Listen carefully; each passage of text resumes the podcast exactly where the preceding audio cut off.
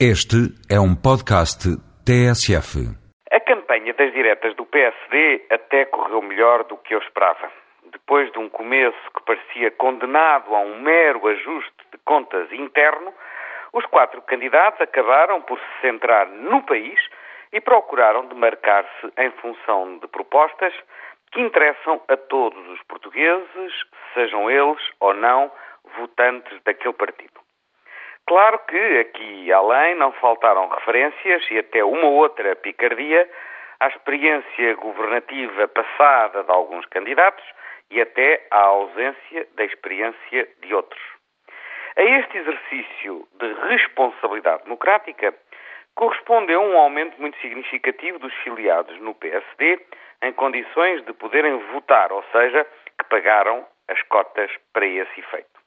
Por isso, no próximo sábado, os filiados no PSD escolherão, em liberdade, quem querem que seja o seu líder e quem, portanto, propõem aos portugueses para Primeiro-Ministro nas eleições de outubro do ano que vem.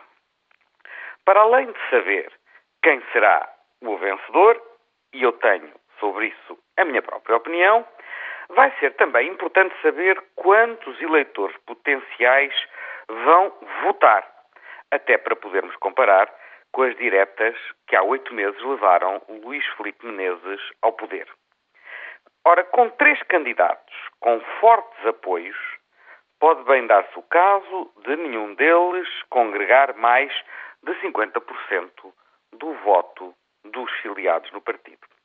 Mas é bom que fique claro que isso em nada afeta a sua legitimidade democrática, já que por um voto se ganha e por um voto perde mas onde talvez a amplitude dos resultados já pode fazer a diferença é na tarefa do novo líder do partido.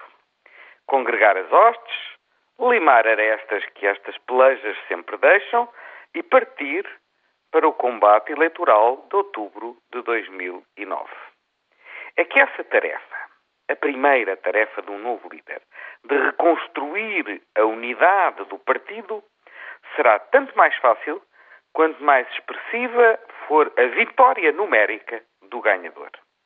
Uma pequena vitória. Pelo contrário, poderá não ser suficiente para pôr termo à balcanização do PSD a que assistimos nestes últimos meses.